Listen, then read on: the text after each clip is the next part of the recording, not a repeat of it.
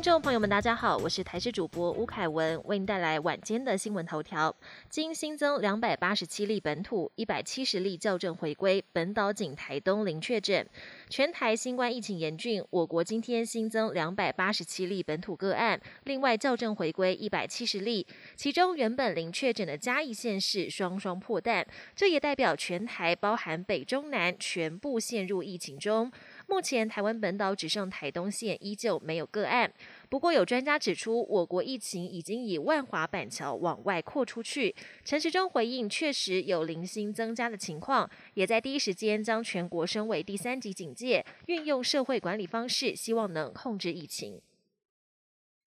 指挥中心提出三大对策改善检验通报塞车。今天指挥中心再度公布了一百七十例的校正回归个案，连续两天下来已经累计清查出五百七十例。先前因为检验通报塞车，现在公布出来，同样是以双北市的确诊数最多。不过校正回归这个名词这两天来引发热烈讨论，更有人质疑根本是通报疏漏。对此，指挥中心也提出三大对策改善，包含简化登录检测。报告程序，增购新的 PCR 检验仪器，也开放民众用健康存折 App 查询筛检的结果。指挥官陈时中更再次重申，这是作业系统的问题，绝对不是疏漏。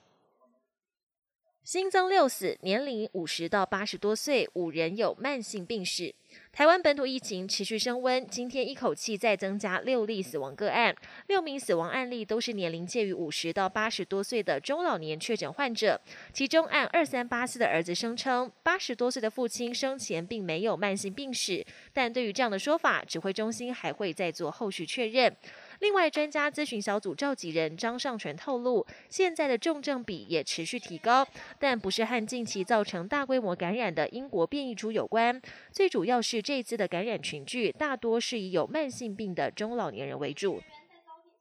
国际焦点：美国传出多起接种疫苗导致心肌炎，美国 CDC 正在调查。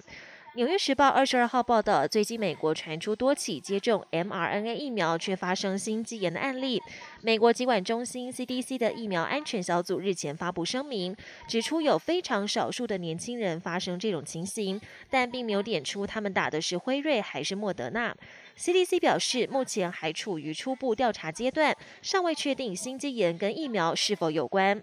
疫苗接种率低，日本东京、大阪将开设疫苗接种中心。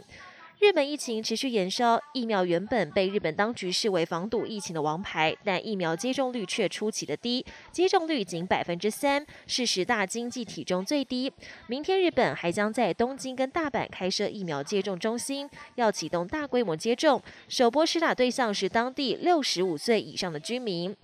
狗能分辨新冠病毒气味，准确度几乎百分之百。狗狗的嗅觉相当灵敏，常用来协助气毒、寻人，甚至找出炸弹。而在疫情期间，世界各国也展开研究，希望教狗狗闻出新冠患者的气味，在出入境检疫时派上用场。最近，美国夏威夷就有慈善组织用新冠患者的汗水训练狗狗分辨气味，结果准确度几乎百分之百，令人惊艳。本节新闻由台视新闻制作，感谢您的收听。更多内容请锁定台视各节新闻与台视新闻 YouTube 频道。